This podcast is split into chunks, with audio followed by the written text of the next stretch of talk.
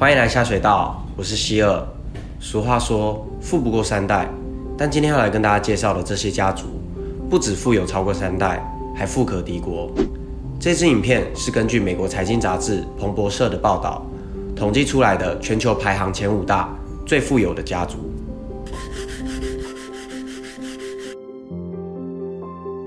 维特海默家族是来自于法国的犹太家族。一九二二年，可可香奈儿透过皮尔维特海默的资助，成立了香水品牌香奈儿。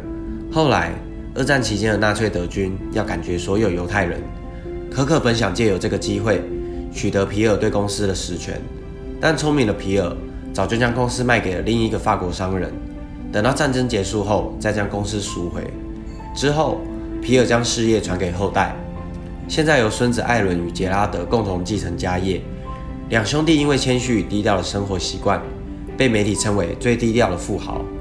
他们很少出席香奈儿的活动，因此也很少人知道维特海默家族才是香奈儿真正的老板。除了经营香奈儿，两人也透过赛马场以及葡萄园的事业，拥有五百七十六亿美元的资产。沙地阿拉伯多年以来都以石油闻名，主导的沙国王室创立于1932年。第二次世界大战后，全球经济开始复苏，石油的需求量也越来越高。其掌握的国有公司沙特阿美拥有世界上最大的陆地油田与海上油田，据统计总资产为一千亿美元。而现任国王为萨勒曼，王室成员共有一万五千人，但大部分的资产集中于两千人手中。总资产难以统计，若把全部财富加总起来，估计会超过一兆美元。科赫家族旗下的科氏工业是全球最大的非上市公司，主要经营原油、电力与能源等事业。创办人弗雷德·科赫于1940年建立了自己的公司，但在1966年意外去世后，公司交给了儿子查尔斯与大卫。在兄弟两人的经营下，科氏工业成为美国不可或缺的供应商。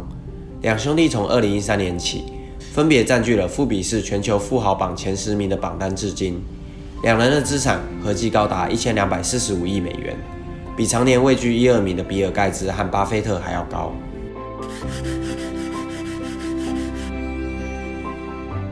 马氏企业是一间超过百年的世界级食品加工公司。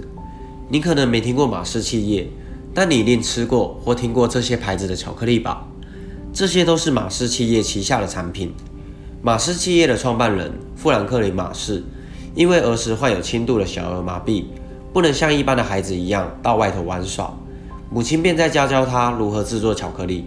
之后，他在1911年创办了马氏企业，在1920年代凭借着 Milky Way 巧克力一举成名。后来更开发了宠物食品，包括宝路。伟嘉与西沙等知名品牌，至今整个家族总资产至少有一千两百六十五亿美元。